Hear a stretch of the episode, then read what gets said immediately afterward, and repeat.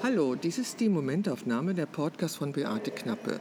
Und heute ist es eine Premiere, weil ich heute eine On-Location-Aufnahme mache. Und zwar habe ich mich im Kunstforum Düsseldorf mit Manuela getroffen.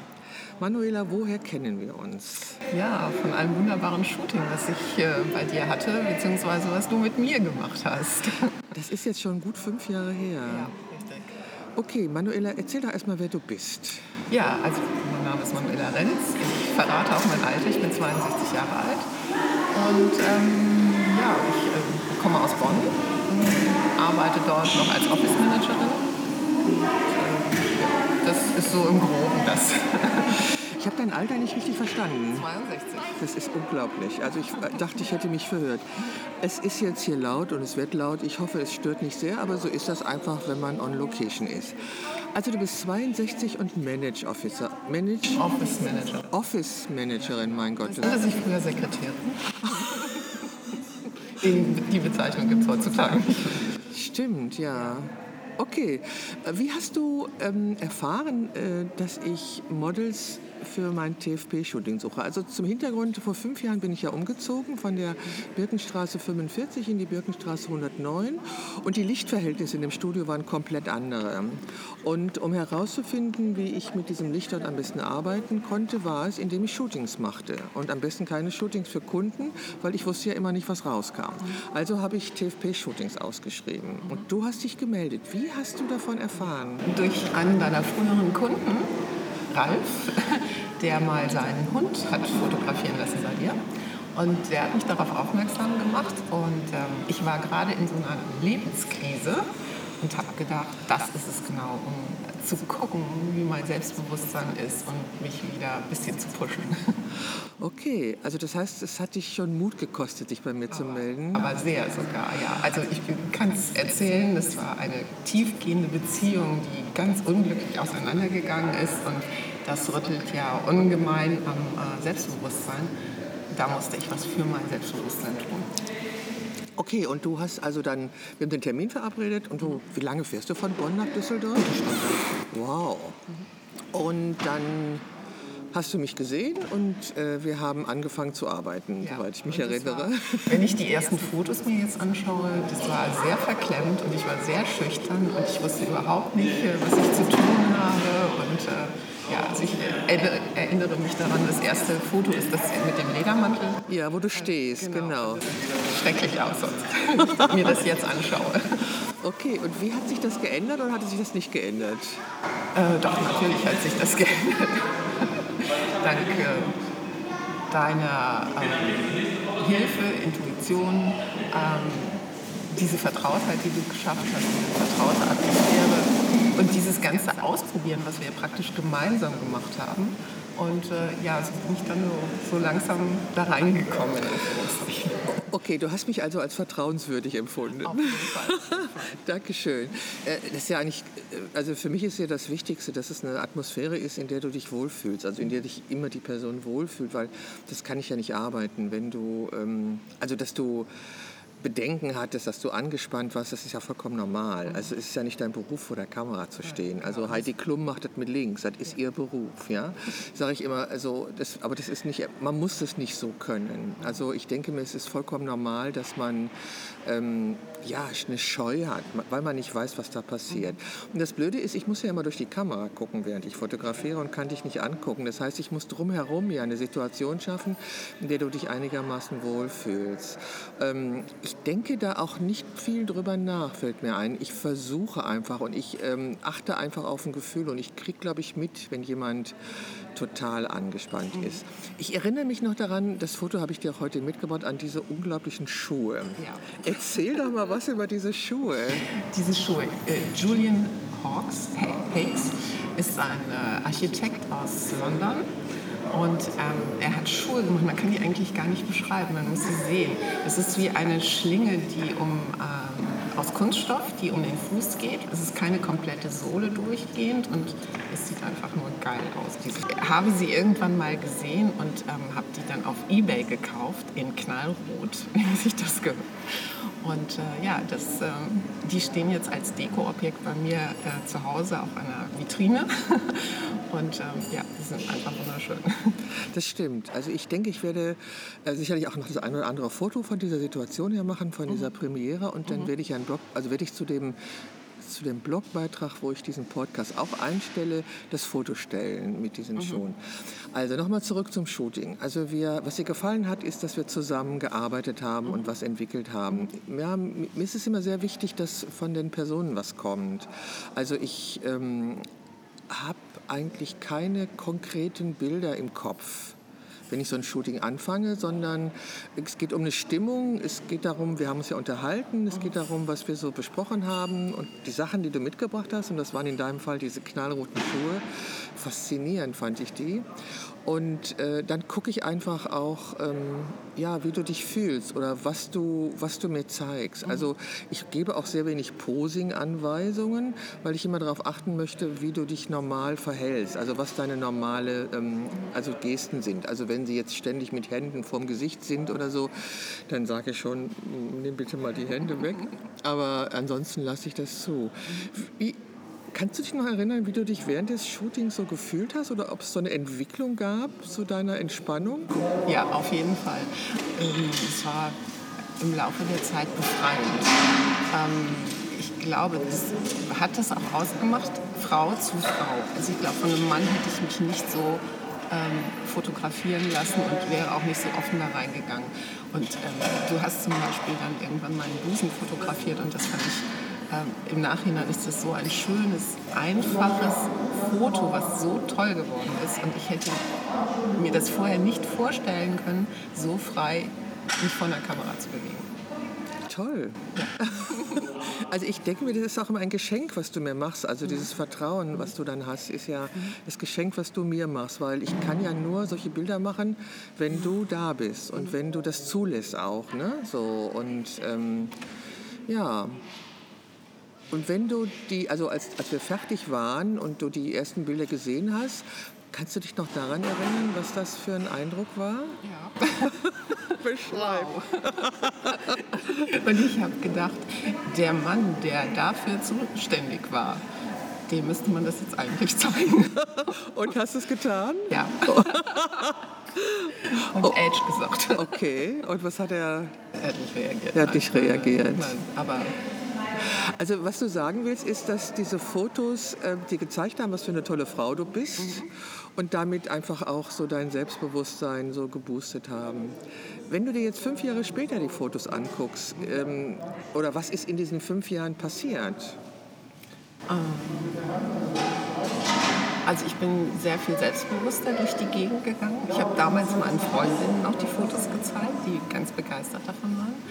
Ähm, und ich habe auch das, was du veröffentlicht hast, immer wieder begleitet. Also zum Beispiel deine Krebskampagne, das finde ich ganz, ganz toll, wie du die Frauen ins Licht setzt. Und ähm, für mich ist das halt immer wieder diese Bestätigung, ähm, wie stark ich eigentlich bin.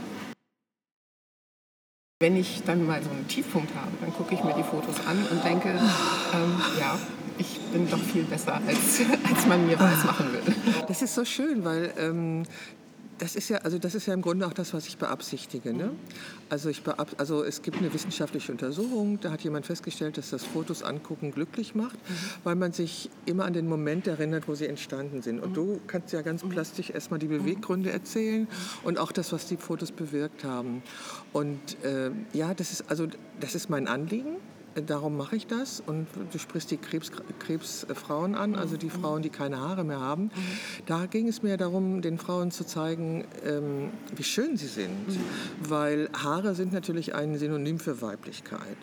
Und wenn du die Haare verloren hast, hat man, hat, haben die Frauen das Gefühl, sie sind keine Frauen mehr. Und ich wollte ihnen genau das Gegenteil zeigen. Ich wollte ihnen eigentlich zeigen, wie schön sie sind auch ohne Haare und was für eine Power und was für eine Kraft sie haben, überhaupt in dieser Situation auszuhalten. Mhm. Apropos Haare und Weiblichkeit, was ist denn für dich weiblich? Also ich äh, sehe das sehr subjektiv. Gott sei Dank. Also Natürlichkeit vor allen Dingen. Ich mag überhaupt nicht diese Frauen, die heute mit den gleichen Gesichtern, U-Boot-Lippen und ähnlichem rumlaufen. Ähm, ich finde, jeder strahlt von sich aus ähm, seine Weiblichkeit aus, jede Frau. Ähm, manche schaffen es irgendwie nicht, das wirklich rüberzubringen und indem sie so 0815 Gesichter haben mit tätowierten Augenbrauen und ähnlichem, ähm, das ist für mich keine Weiblichkeit mehr. Apropos tätowierte Augenbrauen, äh, die Frauen, die eine Chemo haben. Ja, da ist das was anderes, aber genau. du weißt, was ich meine. Ja, ja, ich, ich, ich wollte es nur mal darauf hinweisen, ja, weil es gibt, es gibt auch ähm, die Alopecia, diese Krankheit, wo Frauen ihre gesamte Körperbehaarung mhm. verlieren. Und die einzige Möglichkeit, Augenbrauen zu haben, ist, sich diese tätowieren zu lassen. Ich habe ja auch eine sehr junge Frau vor der Kamera gehabt, die, die an Alopecia erkrankt ist und das, die hat die Diagnose, dass die Haare wohl nicht wiederkommen würden.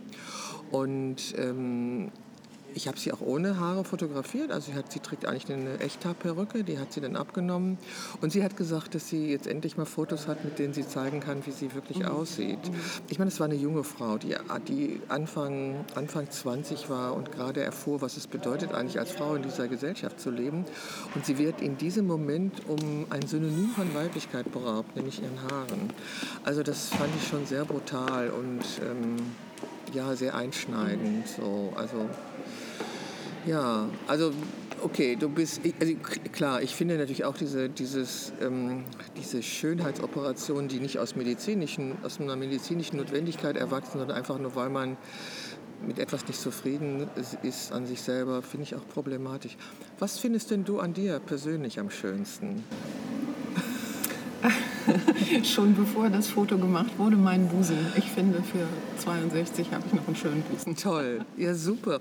Ich meine, Busen ist ja auch nur, ähm, also so ein Synonym für Weiblichkeit. Ich fotografiere Busen sehr gerne, also weil ich so alle Rundungen an Frauenkörpern einfach sehr schön finde. Und darum fotografiere, habe ich ja auch in der Vergangenheit sehr viele schwangere Frauen fotografiert, wo die Rundungen ja nun wirklich ähm, immens da sind. Und ich finde das unglaublich sinnlich, diese Rundungen, und auch finde sie sehr weiblich. Und das ist auch das, was Frauenkörper von Männerkörpern unterscheidet. Wenn Männerkörper ähm, jetzt, jetzt nicht ins Fitnessstudio gehen und sich trainieren und in Form bringen, gibt es da eigentlich eigentlich keine Form die ich als Fotografin jetzt fotografierenswert finde. Die Rundung wäre der Bauch. Und das ja, und der Bauch, der Bierbauch beim Mann ist jetzt, jetzt nicht so ähm, etwas, was wir, glaube ich, uns gerne angucken oder so, wo jeder aussehen kann, wie er will. Es ist schon richtig, aber so, wenn ich als Fotografin rangehe, da bin ich dann doch irgendwie sehr selektiv. Mhm. Und ich habe ja mal einen jungen Mann fotografiert, der war Fitnesstrainer und hat nichts anderes gemacht, als sein Leben lang seinen Körper zu formen. Es war ein Hochgenuss, ihn zu fotografieren. Es war auch ein sehr netter Mann. Mann. Mhm. Ähm, aber diese Fotos zu machen mit diesen wirklich ähm, definierten Muskeln, das hat schon Spaß gemacht. Mhm. Ich weiß auch nicht, ist das sexistisch eigentlich jetzt? Ich denke, mit fast 70 erlaube ich mir das jetzt einfach mal zu sagen. Ich bin halt ein Augenmensch. Also ich bin der Meinung, dass jeder so aussehen darf, wie er möchte und dass alles richtig und schön ist und in Ordnung ist. Und ich finde auch diese Bewegung von Body Positive Body Positivity, also dieses seinen Körper als positiv annehmen, finde ich total richtig. Fällt mir auch immer noch schwer, alles an mir positiv zu sehen. Wie geht es dir damit? Ähm, ja, man muss vielleicht sagen, ich bin 1,82 groß und ähm, in meiner Jugend habe ich erfahren, also bin ich gemobbt worden, was das angeht. Und ähm, das hat sehr lange gedauert, bis ich zu meiner Größe gestanden habe. Also ich habe immer flache Schuhe getragen, die ich gar nicht alle überrage. Äh, mittlerweile traue ich mich auch äh, Schuhe mit Absätzen zu tragen und ähm, das gehört auch dazu, dass man diese Ausstrahlung hat, ähm, mit allem zufrieden zu sein. Und ich habe großes Glück gehabt, dass ich gute Gene mitbekommen habe, ähm, einigermaßen vernünftig verteilte Proportionen und äh, das auch die Fotos haben dazu geholfen, dann da nochmal drauf zu schauen und zu sagen, so, 1,82 stehen jetzt hier und äh, voller Pracht. Ja, voller Pracht. Ich denke auch. Also ich habe eine Schwester, die auch so groß ist. Ich bin ja nicht ganz so groß geworden, aber ich kenne das auch. Ist es nicht eigentlich eine, es ist eine Respektlosigkeit äh, von Frauen zu erwarten, dass sie gefälligst klein und zierlich und zurückgenommen und ich weiß nicht, was alles zu sein haben. Und ähm, es gibt ja auch den Club der großen Menschen. Bist du da drin? Ja. Ah ja. und das heißt, es, es ist ja eine, eine Gruppe in der Bevölkerung, die mit besonderen Herausforderungen zu kämpfen hat. Ich weiß, meine Schwester erzählt mir immer, die ist auch sehr schlank, als, mhm. wesentlich schlanker als ich und sie hat immer Probleme, den Hosen zu finden, die lang genug sind und so. Ja, ja, das ist schon, also der Körper spielt schon eine Rolle und ist auch für Frauen irgendwie nochmal wichtiger. Definierst du dich immer noch über, und nicht immer noch, Quatsch, definierst du dich über dein Aussehen? Also ja, im Vergleich jetzt, sagen wir mal, im Vergleich dazu, als, wie du das als junge Frau gemacht hast, mhm. das ist eigentlich so die Frage. Als junge Frau war ich sehr schüchtern. Wenn ich da so dran denke, als ich dann, ich habe in, in, Bonn studiert und äh, da war ich sehr zurückhaltend insgesamt und äh, es war damals eben ungewöhnlich für eine junge, für eine Frau so groß zu sein und das ist erst mit der Zeit gekommen, dass da mehr Selbstbewusstsein gekommen ist und mittlerweile gehe ich da ganz offen mit um und ähm, Männer, die ein Problem damit haben, sind sie selber schuld. Ist, ist ihr Problem, ja. Ich werde dann auf das Äußere reduziert, aber mein, mein Wesen wollen die dann gar nicht entdecken, mein Charakter. Also, also ich glaube, also ich habe die Frage irgendwie falsch gestellt. Ich glaube, dass wir alle uns auch über unser Erscheinungsbild identifizieren zum Teil. Also das, wie wir wirken, weil wir wollen natürlich alle geliebt und angenommen werden. Ich glaube, das ist so tief verwurzelt. Und wir Frauen haben dann nochmal ein etwas größeres Problem mit. Ich hatte gestern eine längere Diskussion mit meiner Tochter über das patriarchale Gesellschaftssystem. Und äh, fand ich sehr spannend. Ähm, weil ich habe mich in den letzten Jahren jetzt nicht mehr wissenschaftlich mit dem Thema Feminismus beschäftigt. Das war davor sehr lange, war mein Thema, war auch Thema meiner Arbeit, war immer Weiblichkeit, im Grunde immer auf der Suche nach, die, nach der Antwort auf die Frage, wer bin ich, vermute ich mal. Ähm, habe mich aber in den letzten Jahren nicht damit beschäftigt und es ist einiges passiert. Also es sind Generationen nachgewachsen, einige finden Feminismus blöd, andere haben den Feminismus wieder auf ihre Fahnen geschrieben. Sie definieren ihn anders, als ich ihn definiert habe. Und meine Tochter hat mich darauf hingewiesen, ähm, dass das Wort Patriarchat von einigen auch als Knüppel oder als Totschlagargument benutzt wird. Tut mir leid. Ähm, ich habe keine An also sie ist auch, außerdem ist sie der Meinung, dass wir alle verwurzelt sind und gefangen sind in dem System des, Patriar des Patriarchats und wir es alle mit befördern. Also ich würde mit ihr einig gehen, dass wir alle Teil des, der patriarchalen Gesellschaft sind und auch wenn wir uns nicht bewusst anpassen, wir sowohl Opfer sind als auch Täter, weil wir es weiterführen, weil es ja keine Alternative gibt dazu. Aber jetzt habe ich den Faden verloren. Hm. Also äh, was ich eigentlich sagen wollte, ist, dass Frauen, also Patriarchat heißt ja nun ein, ein durch männliche Werte geprägtes Gesellschaftssystem, also das den, den Anspruch und die Wertvorstellung von Männern vor die von Frauen setzt. Und wir als Frauen ähm, in diesem System es sicherlich schwer haben, weil wir ähm, ja, ich weiß gar nicht, das ist alles unwissenschaftlich, was ich jetzt sage, aber weil wir natürlich erstmal gesehen werden wollten, natürlich von unserem Vater. Und unser Vater hat, glaube ich, auch in unserer Entwicklungsgeschichte die Aufgabe, uns zu spiegeln, dass wir Frauen sind. Das ist, glaube ich, die Aufgabe des Vaters. Und ich glaube, das ist dann weiter, dass Männer in dieser Gesellschaft uns auch spiegeln müssen, dass wir Frauen sind. Das heißt, es hat dann was mit unserer Identität zu tun, die wir uns durch die Männer oder das, durch den Gegenpart bestätigen lassen. Ich will jetzt ähm, die Frauen, die Frauen lieben, nicht ausschließen. Also das ist jetzt nicht mein Anliegen. Ähm, ich denke mir da, weiß ich nicht, ich will mich da jetzt nicht irgendwie auf ein Glatteis begeben, weil ich da einfach zu wenig Ahnung von habe. Aber wenn wir davon ausgehen, dass diese Gesellschaft so angelegt ist, dass wir uns äh, in den Vätern und später in den Männern als Frau spiegeln müssen, ähm, ist es natürlich so, dass wir uns auch über unser, unser Aussehen identifizieren. Natürlich. Also Vater-Tochter-Beziehung bei mir war die ganz intensiv. Papa-Kind, wie sich das gehört. Ich bin auch äh, hübsch gemacht worden als kleines Kind mit Kleidchen und ähnlichem. Auch wie sich das gehört. Natürlich nicht rosafarben, aber ähm, ja, ich wurde halt entsprechend ausgestattet. Man hatte eben süß zu sein als kleines Mädchen. Und mhm. ähm, da, da wird das schon hingelegt. Also da, da werden die Wurzeln gelebt. Ja. Ja, also ich habe ja auch eine Tochter mhm. und ich habe auch eine Enkeltochter. Mhm. Und ich bin hundertprozentig sicher, dass ich meine Tochter jetzt nicht vorrangig als Tochter erzogen habe. Aber meine Enkeltochter geht in den Buchladen zu dem Stand, wo die Einhörner stehen. Mhm. Und das macht sie von sich aus. Und ich entdecke bei meiner Enkeltochter Eigenschaften, die sie von sich aus hat. Also die weder meine Tochter ihr beigebracht hat, noch irgendjemand anders ihr sagt. Ja? Also sie hat ja einen großen Bruder und da ist der Vergleich ja nun da. Und sie hat die gleichen Gene, es sind die gleichen Eltern. Sie ist so ein Mädchen. Also ich kann es nicht, ich, also ich, alles, was ich ähm, während der Hochzeit des Feminismus und der zweiten deutschen Frauenbewegung gesagt und geglaubt und äh, argumentiert habe, ist durch diese Enkeltochter hinfällig geworden. Weil bei ihr ist es das Geschlecht, was sie bestimmt. Also an erster Stelle irgendwie, ist mein Eindruck. Ja? Sie, ist, äh, sie schäkert vollkommen anders, als ihr Bruder das getan hat. Und ähm, sie sieht in Kleidchen unglaublich süß aus. Es tut mir leid, ich ähm, schmilze einfach dahin. Also ich glaube auch, dass wir da einen kleinen Schritt zurück gemacht haben von der befreienden Bewegung in den 70er Jahren, die wir ja voll erlebt haben. Und ähm, auch die 68er, also ich habe keine Kinder, aber ich äh, sehe das in meinem Umfeld und in meinem Freundeskreis. Ähm, die Kinder, die, die, die Befreiung der Eltern ist nicht auf die Kinder übertragen sondern die sind wieder in ganz engen Bahnen drin und äh, machen das, was man von ihnen erwartet eigentlich, was, was das, die Gesellschaft. Ist, ist es wirklich das? Also ich bin jetzt, wenn ich mir Tilda angucke, bin ich da wirklich im Zweifel. Also ich glaube, keiner hat von Tilda, also jetzt, wenn ich an mich denke, mhm. keiner hat erwartet, dass Tilda sich wie ein Mädchen benimmt.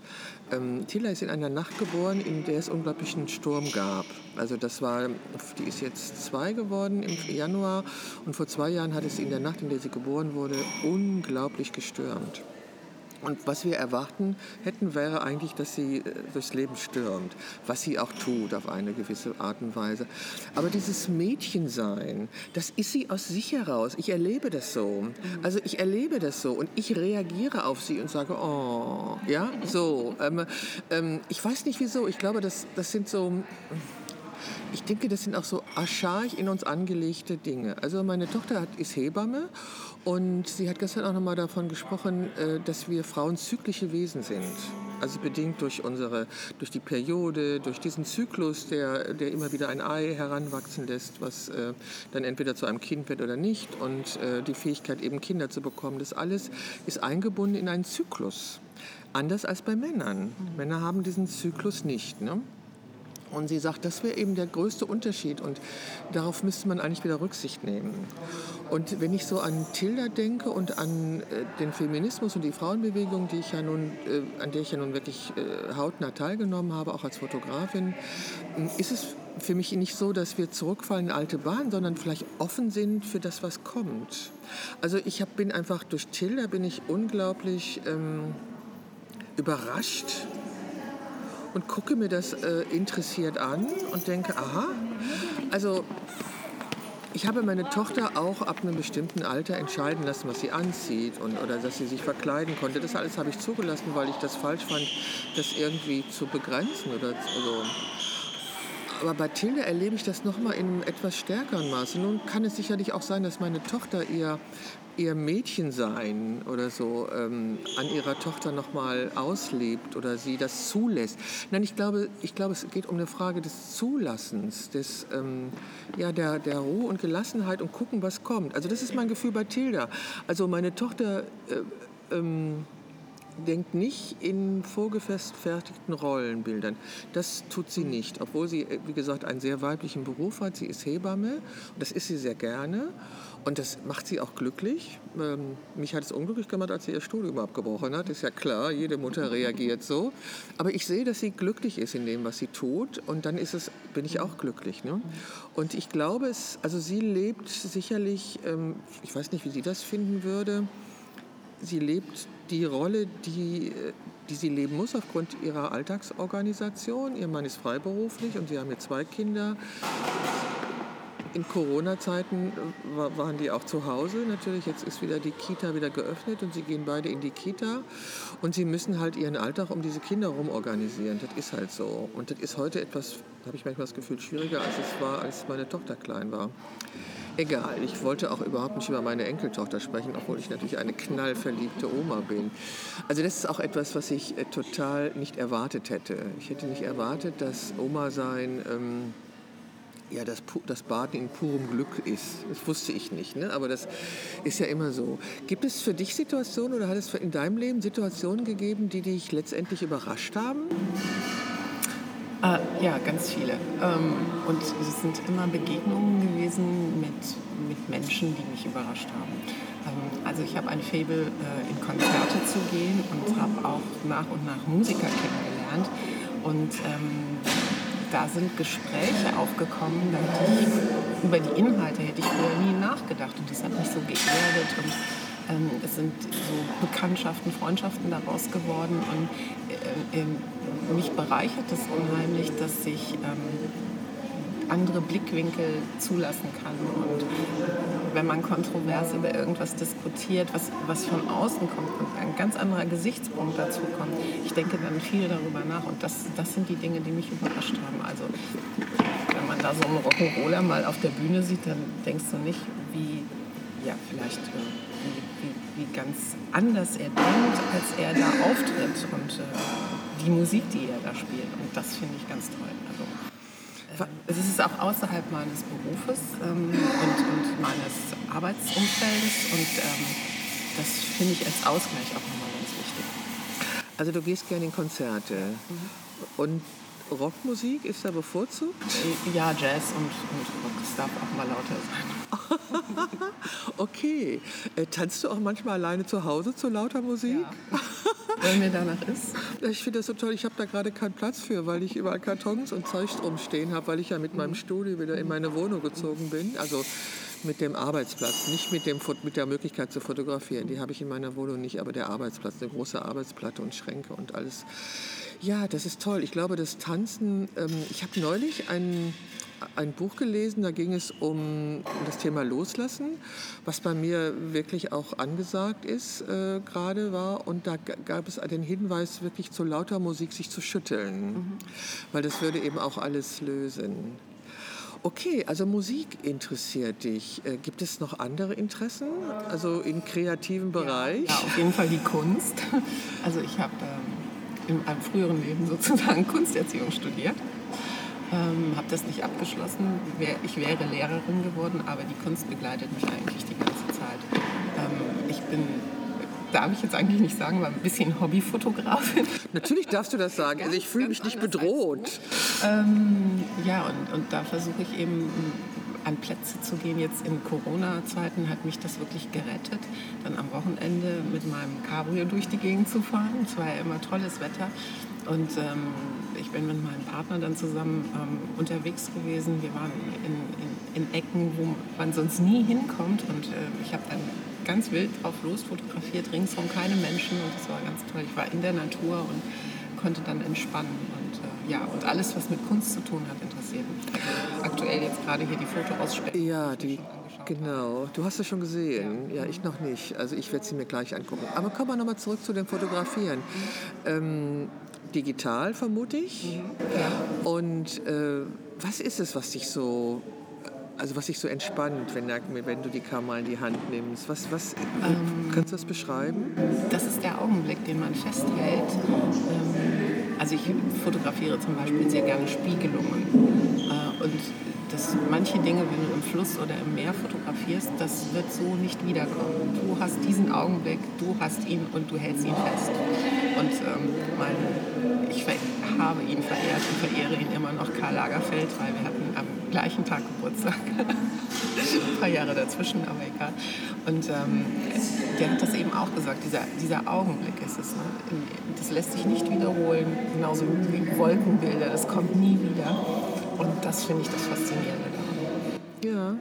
Also ähm, ich hatte meinen Blog, der hieß Pandare, alles fließt. Ähm, das muss man sich mal einfach mal wirklich vergegenwärtigen, dass nichts ist zurückzuholen. Mhm. Es, also du kannst dir immer ein Musikstück immer wieder anhören, aber immer wieder anhören, aber beim, wenn du es dir zum zweiten Mal anhörst, hörst du es anders, als du es beim ersten Mal hörst. Und äh, man steigt eben niemals zweimal in den gleichen Fluss. Ähm, ich finde das sehr spannend. Also diese Spiegelung finde ich auch total faszinierend. Also ich glaube, dass solche Vorlieben, also etwas mit dir zu tun haben. Ja, also das ist etwas für dich ganz Wichtiges. Ich habe jetzt wieder angefangen, ähm, in meiner Wohnung, also in diesem Chaos zu fotografieren, und zwar Details. Ich bin ganz nah rangegangen und habe Details fotografiert und daraus Collagen gemacht. Das habe ich irgendwie vor 15, 20 Jahren schon mal gemacht, ist mir aufgefallen. Jetzt wird es hier lauter. Egal, ich hoffe, ich habe keine Ahnung, wie die Qualität ist. Es sieht eigentlich hier im, auf dem Laptop ganz gut aus. Wir hoffen, dass wir zu ja. verstehen sind. Also du fotografierst gerne. Ähm, bearbeitest du die? Nein, überhaupt. Druckst du sie aus? Ähm, manchmal, ja. Also ich muss dazu sagen, ich bin in dem großen Unternehmen, wo ich tätig bin, gibt es eine kleine Fotogruppe, da bin ich mit drin. Und, Ach toll. Äh, ähm, ja, und wir suchen uns immer besondere Titel aus und äh, schon alle Farben durchgemacht. Ach toll. Alles zum Thema Blau, alles zum Thema Rot und äh, ja. Das finde ich großartig. Ja. Habt ihr jemanden, der das anleitet oder kommt das aus eurer Mitte? Ja. Ach toll. Und macht ihr auch kleine Ausstellungen? Ja, im, oh, im Gebäude. Ich finde das, find das total toll, weil ähm, ich habe mal geschrieben oder irgendwo gelesen, dass es kreativ sein ist mit dem Leben Liebe machen. Mhm. Und ähm, mich hat die Kreativität gerettet. In ganz schweren Zeiten äh, bin ich mhm. kreativ gewesen und es hat mich einfach auch in dieser Welt gehalten. Und ich finde, es äh, ist egal, wie du kreativ bist, es ist egal, was du machst, ob du fotografierst, ob du malst, ob du strickst, ob du Kuchen backst, egal was du tust. Ähm, es ist, ein, es ist ein, ein ganz wichtiger Prozess für deine Seele. Und die Seelen können dabei auch gesunden, sie können heilen. Es ist heilsam, kreativ zu sein. Und wenn man das in so einer Gruppe macht, finde ich toll. Find ich und wir sind nur zu fünf, dann ist das, also, das passt sehr gut alles zusammen. Toll. Also das, ja, das heißt, also die Musik ist ja auch offensichtlich ein großer Teil deines mhm. Lebens. Gehst du mit deinem Freund auch tanzen? Nee. Kam mir gerade die Idee. Ist, ähm, ja, der ist auch Musiker, also ähm, als Hobby, äh, spielt Keyboards und äh, Klavier. Und ähm, er sagt, entweder ist die Musik so gut, dass man nur zuhört, oder aber die Musik ist schlecht. Und deshalb. Ähm, okay. das, ist, das ist was anderes. Nein, aber das ist schon in Ordnung. Also ich habe zu Hause eine alte Anlage. Äh, die Lautsprecher sind gut, das andere Teil der Plattenspiel und alles ist irgendwie nicht mehr so gut. Und es gibt ja heute Spotify, wer hat das nicht? Mhm. Und ich habe mir so ein Teil gekauft, dass mein Handy sich mit, mit der Anlage verbinden kann und ich über die großen, richtig großen Lautsprecher mein Spotify abspielen kann. Und manchmal ist mir danach, dass ich dann die Musik ganz laut stelle. Das ist zwar für meinen Hund nicht so toll, weil der natürlich wesentlich besser hört als ich. Der guckt dann auch immer was erschrocken. Aber ich brauche das manchmal. Ähm, manchmal brauche ich Musik ganz laut. Ich habe jetzt auch schon lange keine mehr gehört, weil, wie gesagt, ich kann mich in dieser Wohnung nicht bewegen. Es werden weniger, es werden eigentlich jeden Tag weniger Kartons. Ich muss einfach noch mal klagen. Es ist eine unglaubliche Belastung für mich, dieses, ähm, die noch nicht vorhandene Ordnung. So, also die muss ja wachsen, die muss ja neu entstehen. Ich habe ja quasi zwei Haushalte zusammengelegt. Ne? Also erstmal das Studio nach zehn Jahren und das ist und jetzt meine Wohnung. Und, na egal, ich muss aufhören zu. Also, also du fährst Cabrio. Ja. Erzähl doch mal, warum du dich für ein Cabrio entschieden hast. Also ich liebe Cabrio. Ja, ähm, ich habe mir gedacht, irgendwann. Ähm, also ich arbeite sehr intensiv und sehr viel und mache wenig Urlaub. Und für mich ist Cabrio-Fahren nach Feierabend so etwas wie Entspannung. Hm. Ähm, oder am Wochenende eben unterwegs zu sein. Ich glaube, ich bin jetzt im 25. Jahr ungefähr, dass ich Cabrio fahre. Ich habe jetzt mein drittes, das habe ich gerade im Januar gekauft. Was für eins? Gebrauchten Audi A3 in Knallerot. Oh. Das passt zu dir. Und das schreit auch, ja. schaut her, ich bin da. Genau. Ach, ist das, das schön. Das Modell war auch rot, das war ein Opel Astra und auch knallerot. Und, äh, ja. Toll. Also ich finde das total toll. Wenn man damit durch die grüne Landschaft fährt, dann hast du schon die Optik von knallrot gegen grün. Ja, aber das ist, ich, mir fallen diese Schuhe ein, diese ja. wirklich diese wahnsinnigen Schuhe. Und ja, und wenn du erzählst, dass du früher irgendwie schüchtern und, und warst und mit deiner Größe nicht klargekommen bist, machst du jetzt ja genau das Gegenteil. Du ja, das zeigst dich in allem mit knallrotem Auto. Aber auch lange gedauert. Du, ich vielleicht so mit, mit Mitte 30, Anfang 40. Du, ich entdecke jetzt noch Sachen, die für mich neu sind mit 70. Also ich glaube, das hört nie auf. Also ich glaube, wenn es aufhören würde, wirst du tot. Also ich bin auch, ich bin auch, äh, ich denke auch, wieso hat das so lange gedauert? Warum warum jetzt erst um nicht Ich glaube, diese Frage darf man nicht stellen. Es hat, hat eben alles so seine Zeit. Also du fährst ein knallrotes Cabrio, du bist über 1,80 groß, du liebst die Kreativität. Äh, außer Fotografieren noch was? Kochst du zum Beispiel gerne? Mache ich auch gerne, aber dann ist auch nicht mehr so viel Zeit dafür. Also was die Kreativität angeht, das ist auch schwierig. Manchmal bin ich so voller Gedanken, dass ich kein, keine Möglichkeit habe oder keinen Blick habe in dem Moment für, für Dinge, die mir gefallen könnten oder die ich fotografieren kann. Das ist dann einfach manchmal so, da ist die Kreativität gesperrt. Was machst du dann? Ähm, dann setze ich mich hin und lecke Wunden. ähm, nein, ich würde dann Musik hören wahrscheinlich. Ja. Und übrigens, was das angeht, ich habe einen Plattenspieler und meine alten Langspielplatten. ja, das muss dann ab sein. Also ich hatte auch, habe auch einen Plattenspieler in dieser Anlage.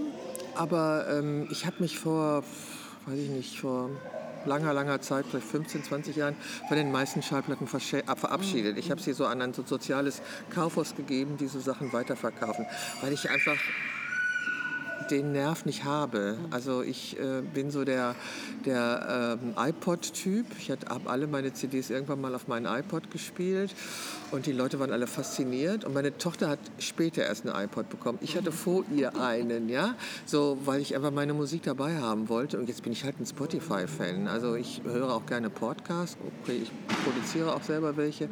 Hörst du zum Beispiel Podcast? Äh, ja, vor allen Dingen da. Ab und zu bin ich eben auch auf YouTube unterwegs und die Bands, die mich interessieren, die haben natürlich jetzt in Corona-Zeiten ähm, auch Dinge erstellt, Konzerte gemacht. Also was weiß ich, eine Band, die mit fünf Leuten zusammenspielen, die haben dann zu Hause jeder und äh, haben das dann zusammengefügt. Und es ist dann äh, spannend zu sehen, wie kreativ die Menschen sind, um, um sich über diese schwere Zeit hinweg zu helfen. Ja. Corona, ja. Ab wann hast du es ernst genommen?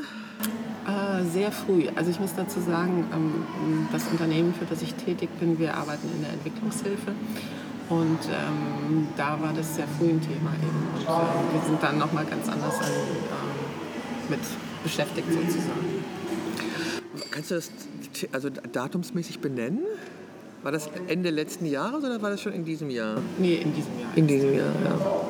Also äh, ich, es gibt eine nette Geschichte. Also mein Schwiegersohn ist Illustrator und der fährt eigentlich jedes Jahr zu einer Messe nach Bologna. Äh, wo Illustrator und äh, Autoren sich treffen und äh, solche Bücher gezeigt werden. Und in dieser Zeit kommt meine Tochter mit ihren Kindern manchmal mit mir nach Holland. Ich war mehrmals im Jahr nach Holland und dann kommt sie mit. Und ähm, in diesem Jahr hieß es dann, sagte Stefan irgendwann, ach, äh, die Messe ist abgesagt. Mhm hat sich keiner Gedanken gemacht, warum, wieso, weshalb. Irgendwie. Und ja, dann könnte es ja auch mit nach Holland kommen. So war eher die Rede. Und als unser Datum dann näher rückte, dass wir reisen wollten, hat meine Tochter gesagt, sie fährt nicht mit. Also da wurde dann, das war so im März, und dann wurde irgendwie so klar, man weiß nicht, wie, über, wie übertragen wird und Kinder und überhaupt und so. Und wir sind dann ohne sie gefahren und wir sind vor dem Shutdown gefahren. Mhm, vor dem Shutdown gefahren und wir sind dann sogar noch eine Woche länger geblieben als geplant, weil die Mieter nach uns abgesagt hatten. So. Und das, also das war auch richtig, dass wir es gemacht haben. Also da auf der Insel war nicht viel los. Am Strand begegnest du keinen. Beim Einkaufen, wir hatten erst noch, haben wir noch einmal Handschuhe getragen beim Einkaufen und irgendwann standen auch Desinfizierungsgeräte da und ähm, man ist sich ja nicht begegnet. Wir sind nicht essen gegangen, wir haben selber gekocht und äh, waren also mit, mit niemandem zusammen. Also hier in Deutschland wäre es etwas schwieriger gewesen, weil meine Schwester, mit der ich in Holland war, äh, woanders wohnt als ich. Und wir also keinen gemeinsamen Haushalt haben. Und äh, ich hätte sie nicht versorgen können. Oder wir hätten uns nicht äh, wir hätten uns eben nicht versorgen können. Das konnten wir da. Wir haben zusammen in einem Haus gewohnt und wir sind einkaufen gegangen und haben uns mhm. versorgt. Also es war genau richtig, das zu machen. Und wir kamen zurück ähm, an dem Tag, wo ein Tag vorher Holland als Risikogebiet eingestuft worden war. Und wir mussten uns dann beim Gesundheitsamt melden und äh, in Quarantäne und es ist mhm. keiner krank geworden. Ähm, wie, was schätzt, wie schätzt du das überhaupt ein, diese Situation? Also ich meine, eine weltweite Pandemie, das haben wir zu unserer Lebenszeit noch nicht gehabt. Ne? Ja, also bei uns ist es zum Beispiel so, dass sofern möglich die Entwicklungshelfer alle zurückgerufen wurden. Oh Gott. Äh, weltweit eben. Ne? Und ähm, auch für uns war das dann eben, wenn jemand aus Quarantäne oder aus Gebieten, die Corona gefährdet sind oder waren, äh, zurückgekommen ist, war auch erstmal 14-tägige Quarantäne angesagt alle unsere Veranstaltungen sind abgesagt worden. Wir haben jetzt bis Ende September ähm, noch Homeoffice angeordnet. Wir können zwar reihum dann mal ins Büro gehen, aber eigentlich zum großen Teil Homeoffice. Und äh, ich sehe das noch nicht, äh, dass das dann. Na, ich auch noch nicht. Also ich, ich hatte ja eigentlich meine Ausstellung für den 1. Juni geplant. Die konnte ja nicht stattfinden. Die soll jetzt am 4. Oktober stattfinden. Ich hoffe nicht, dass es dann den zweiten Lockdown gibt. Mhm ähm, weil eine Ausstellungseröffnung ohne Publikum ist einfach, also weiß auch nicht. Also sie wird auf jeden Fall am 4. Oktober eröffnet werden. Und auch es regnet wieder draußen, sehe ich. Es ist nämlich ein eigenartiges Wetter hier in Düsseldorf. Es regnet. Naja, auf jeden Fall ähm, ich hoffe, ich gehe auch davon aus, dass es sicherlich noch lange nicht vorbei sein wird. Vor allen Dingen so lange nicht, solange wir keinen Impfstoff haben. Und das kann ja dauern. Äh, ich bin sehr glücklich darüber, wie wir hier in Deutschland äh, durchgekommen sind bis jetzt ist doch, also wir haben jetzt wieder also gute Werte, nachdem diese ähm, Tönnissen-Geschichte jetzt irgendwie, also ist ja unglaublich. Also, also ich finde, dass im Moment unheimlich viel passiert. Nicht nur Corona, auch äh, was im Zusammenhang damit alles passiert, das ist einfach irgendwie blöd. Und ich, ja, und ich ähm, habe auch nicht immer eine Maske griffbereit. Ich habe zwar im Auto welche liegen, im Rucksack welche. Meine Tochter hat mir gestern eine neue mitgebracht, die war dann etwas klein. Und dann habe ich auf die Verpackung geguckt, die war für Kinder. So, ähm, ich denke, so. Aber also ich, ich trage die Maske, ich diskutiere das auch nicht. Ich gehe einkaufen mit Maske und so. Und, aber ich trage sie draußen nicht. Wenn ich im Freien rumlaufe und da niemand ist, muss ich keine Maske tragen. Aber ich halte das für richtig zu tun, auch aus Rücksichtnahme auf andere. Und ich, ich fand es eigentlich erstaunlich, wie schnell das ähm, angenommen worden ist. Also oder wie schnell Leute zum Beispiel sich angestellt haben. Das hat mich ähm, unglaublich überrascht. Was ist dir aufgefallen an Positiven im Zusammenhang mit Corona? Sehr positiv, dass die Deutschen sich so diszipliniert verhalten haben. Und ich muss sagen, die Regierung hat einen guten Job gemacht. Ja, ne? Ja, also mein Partner ist ähm, auch Solo-Selbstständiger er hat das Glück gehabt, ähm, das Geld zu bekommen. Und so sind wir wirklich sehr, sehr gut durch diese Zeit bisher gekommen. Also ähm, ich habe jetzt kein Studio mehr. Das heißt, ich bin keine Studiofotografin mehr. Ich habe auch diese, diese Soforthilfe bekommen, weil ich auch Solo-Selbstständige bin. Ähm, ich weiß noch nicht, wie es für mich weitergehen wird. Und äh, weil ich ja aufgrund meines Alters Rentnerin bin, kommt für mich ja eine Grundversorgung auch nicht in Frage, weil das ist ja die Rente. Ähm, nun arbeite ich aber nicht nur, weil es mir unglaublich Spaß macht, sondern auch, weil meine Rente nicht reicht. Deswegen arbeite ich ja auch. Und meine Rente reicht immer noch nicht. Aber ich kann nicht mehr arbeiten, weil ich keine Studiofotografin mehr bin. Aber ich gehe das auch positiv an. Ich denke mir, ähm, ich bin gespannt, was, was kommt und was Veränderung. Und jetzt bin ich erstmal an meinem Buch und meiner Ausstellung und äh, gleich werde ich mir hier äh, diese tolle Ausstellung angucken.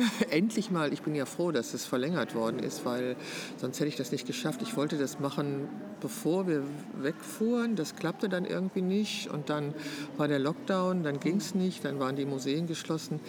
Ich glaube, wir können alle noch nicht äh, wirklich erfassen, was das für Auswirkungen hat, auf welche Bereiche alle. Also es werden ja gerade Millionen überall reingepumpt. Ähm, wo kommen die her? Unser Solidaritätszuschlag wird bestimmt dann irgendwann umbenannt. Ja, ich denke auch. ja, also weil irgendwie, es muss ja irgendwo herkommen. Also ich denke mir, dass die Regierung kann kein Interesse daran haben, ähm, ja, an eine, eine Verslammung oder an eine äh, Verarmung der Bevölkerung, obwohl es natürlich auf viele Bereiche zutrifft. Also mhm. gerade die Kreativen, gerade die kreativen Einzelselbstständigen, ähm, die ja keine Betriebskosten haben, das ist ja dieses Schlagwort. Mhm. Also ich will mich da jetzt auch nicht so äußern. Ich habe nur mitbekommen, dass es unglaublich viele Betrugsversuche gegeben hat und äh, die Regierung natürlich wahnsinnige Probleme hatte mit diesen Betrugsversuchen. Okay, kriminelle Energie scheint es immer zu geben. Und ähm, ja gut. Also ich finde es alles unglaublich kompliziert und ich weiß noch auch noch nicht, wie ich durchkomme, jetzt aber Schritt für Schritt. Auf jeden Fall halte ich Corona für eine, ja, einen derartigen Einschnitt, äh, den es so bisher noch nicht gegeben hat. Und ich kann mir auch nicht vorstellen, wie das getoppt werden könnte. Also man, man kommt so irgendwie ganz anders mal zur Besinnung, finde ich. Ähm, man denkt ganz anders äh, über das Leben nach, also dass man Freunde zum Beispiel in der Anfangsphase nicht treffen konnte. Dann, dann weiß man erstmal, wie wertvoll das ist, welche Freiheiten wir hatten und die wir jetzt nach und nach wiederbekommen. Und das finde ich eine ganz wichtige Wert. Und meine persönliche Sache heute, heute wäre ich eigentlich in Stuttgart gewesen zum Jazzfestival.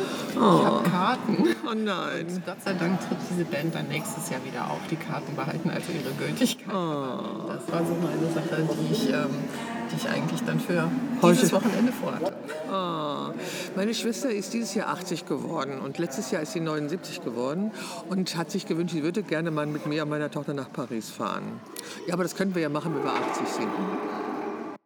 Ich habe gesagt, das machen wir sofort. Ich meine, es war der heißeste Tag des Jahres im letzten Jahr in Paris. Es war unerträglich heiß, hat mir aber einen Hut gebracht, den ich unter Sacré-Cœur gekauft habe. Aber dieses Jahr hätten wir es nicht machen können. Ich meine, dieses Jahr ist sie 80 geworden und sie hat nicht feiern können, weil äh, sie sich auch nicht vorstellen kann, wie man mit Freunden anderthalb Meter Abstand halten kann. So, und, ähm, aber ich bin so froh, dass wir letztes Jahr nach Paris gefahren sind.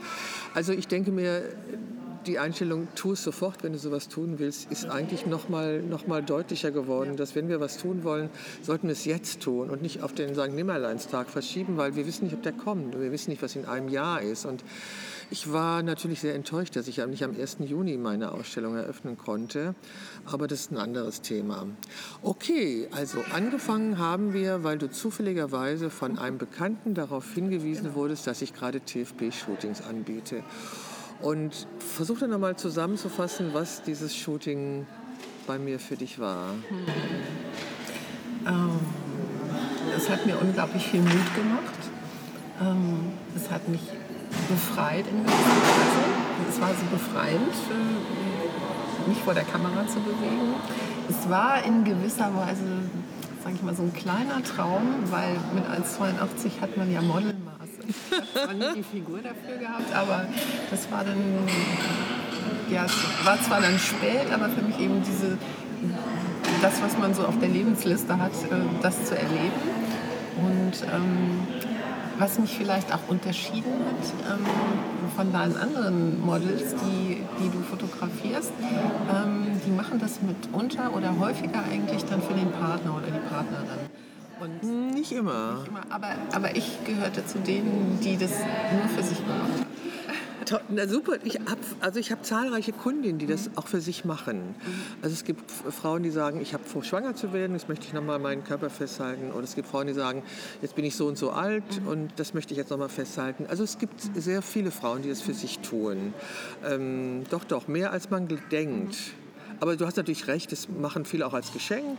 Ja, weil in den Beiträgen auf deiner Homepage, da steht dann mitunter eben, dann habe ich für meinen Freund gemacht oder habe ihn damit überrascht. Oder so. Genau, diese, die, die, ähm, die Meinungsäußerung, um die ich dich gebeten genau. habe. Genau, das ist äh, häufig der Fall, das mhm. stimmt.